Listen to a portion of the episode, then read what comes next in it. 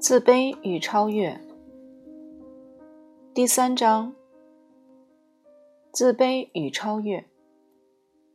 一、自卑情节。自卑情节是个体心理学的重大发现，现在已经广为人知。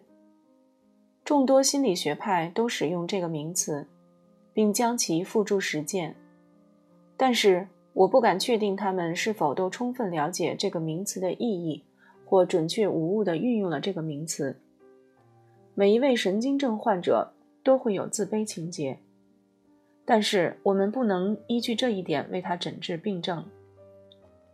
例如，我们会对病人说：“你现在正在被自卑情节所折磨，却无法让他从从自卑情节中走出来，增加生活的信心。”就像我们对一个头痛患者说：“我知道你有什么问题，头疼。”如果我们问神经症患者是否感到自卑时，大多数人会说：“我没有。”甚至有人会说：“正相反，我觉得自己是人群中最棒的那个。”所以这种问题根本没有提的必要。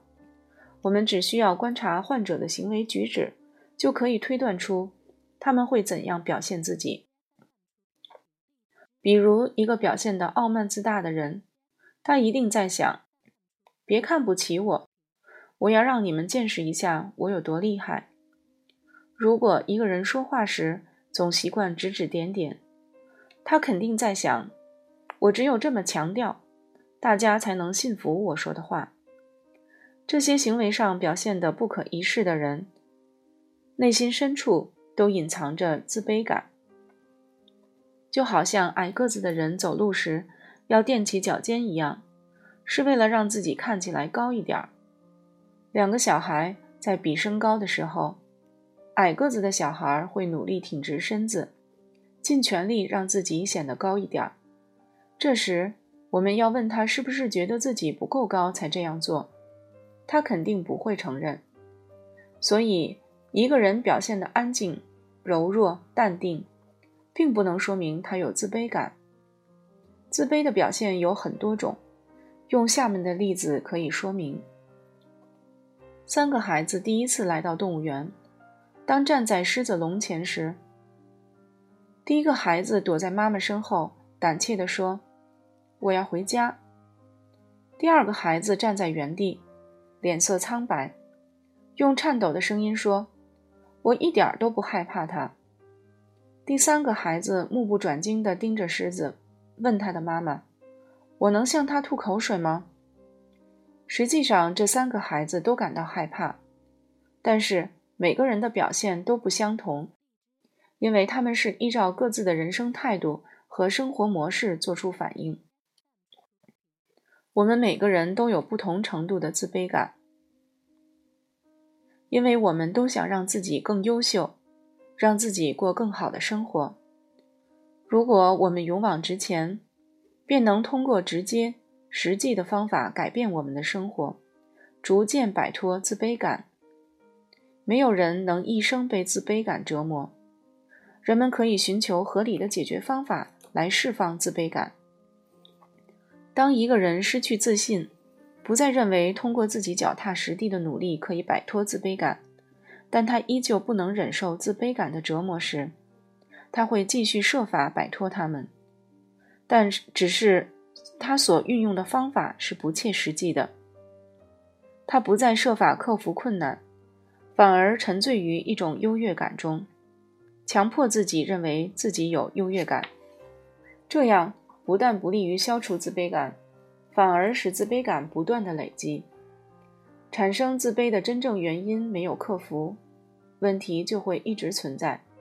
所采取的每一个自欺欺人的行动，都会让他的自卑感更加强烈。如果我们只看他的行为，而不深入去了解，那么就会认为他的行为很怪异，没有任何确定的目的，表现出的也是对生活的毫无期待。安于现状，虽然能看出他像其他人一样努力让自己活得潇洒，但却看不出改变生活的希望。如果他认为自己软弱，他就会进到一种使他觉得强大的环境中去寻求庇护，而不是想办法让自己本身变得强大。如果他对一些问题感到无力解决，就有可能对他人像暴君一样的大呼小叫，以证明自己的重要性。但是，不管他怎样自自欺欺人，他的自卑感都是存在的。时间久了，他们就会变成一种固定的情节。只要有相同的事情发生，就会引起他们的自卑感，成为生命的底色。这种情况，我们便可以称之为自卑情节。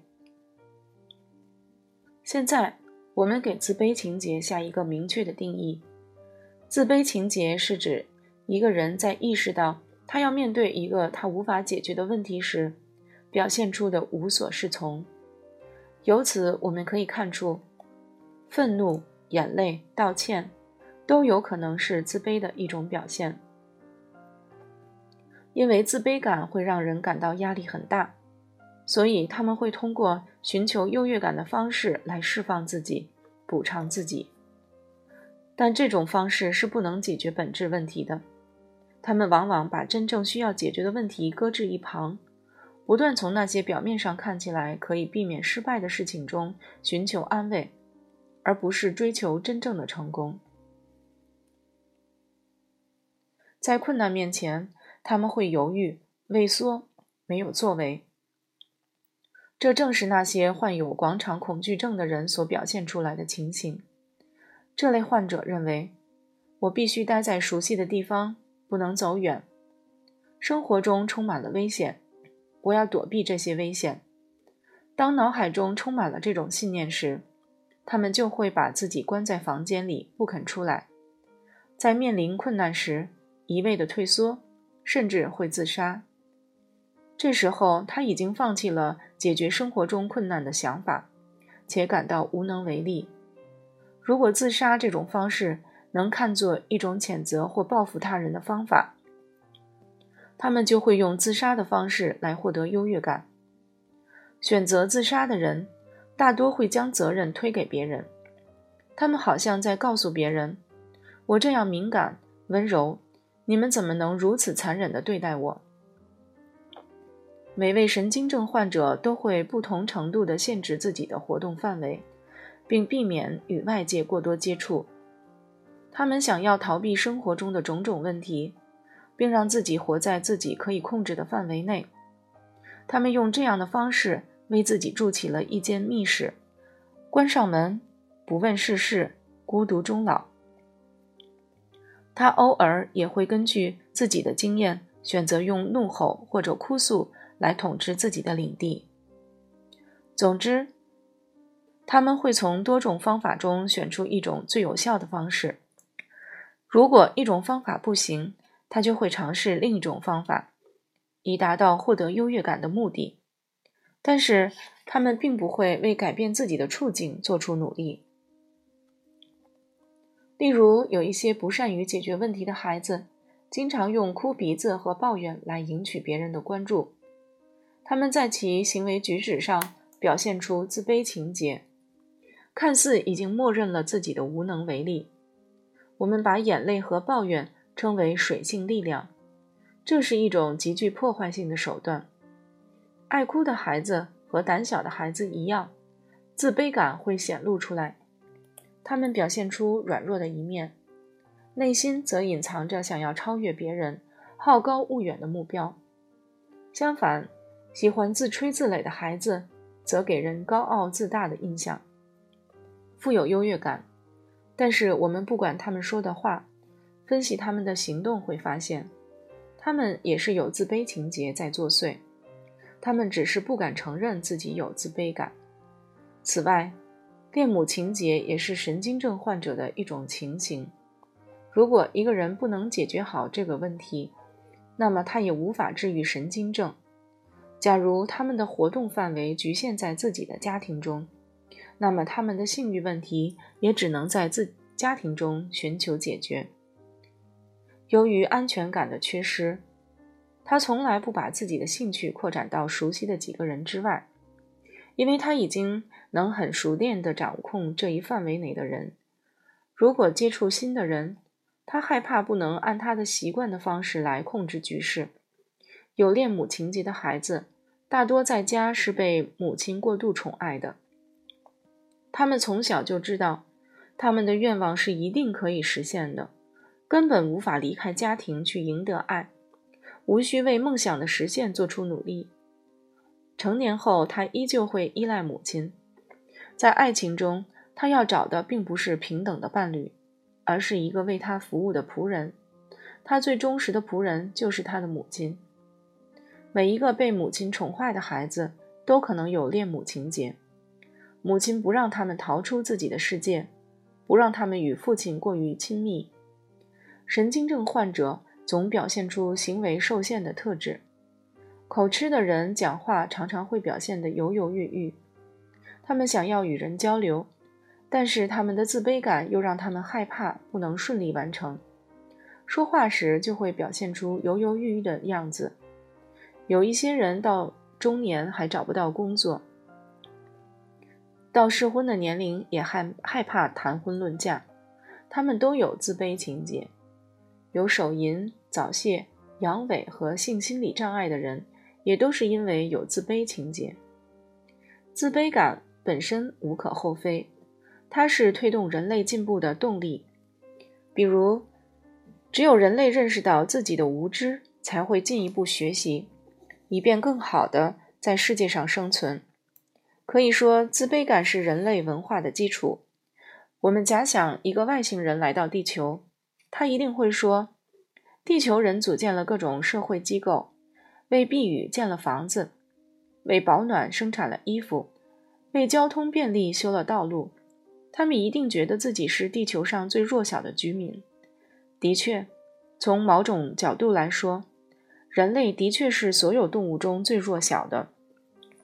有些动物为了取长补短，也会群居生活，但人类比世界上的任何动物都更需要合作来面对生活中的困难。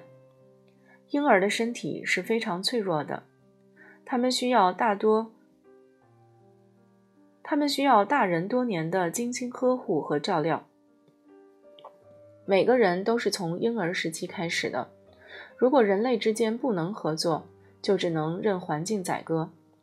所以，我们可以想象，如果一个人在童年时期没有学会合作，那他就会越来越悲观，并引发自卑情节。我们也知道，即使具备良好合作能力的人，也难免会遇到生活中各种各样的问题。任何人都不能说自己已经是一个完人，可以解决生活中所有的问题。人的一生很短暂，生命很脆弱，我们还需要不断的克服困难，完善自己，绝不能放弃努力寻求生命的意义。但是，只有与他人合作，融入社会，才能实现这一目的。我们知道，人类永远无法达到生命的终极目标。如果一个人已经没有任何做不到的事情，那么他的生活一定是索然无味的。当一个人生命中所有的事情都已预知，那么我们的生活还有什么意义呢？生活的不确定性正是我们希望的来源。当我们能知晓任何事物，探索和讨论也就没有存在的必要必要了，科学也不需要发展了。当我们的一切都是一个设定好的故事，曾经让我们追求的宗教和艺术也都失去了意义。幸好。生活并不是如此，有许多新的问题等着我们去解决。我们需要在社会中不断的奋斗，勇往直前。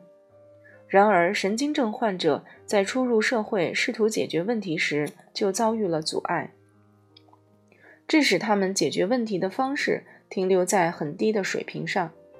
他们所面临的困难比其他人会更大。正常人一般会合理的解决所遇到的问题，也不抗拒新的问题出现。在寻求解决的过程中，他们也会对社会做出贡献。他们不想成为他人的负担，不需要他人的特殊照顾。他们能依靠自己的社会经验，独立勇敢地解决自己的问题。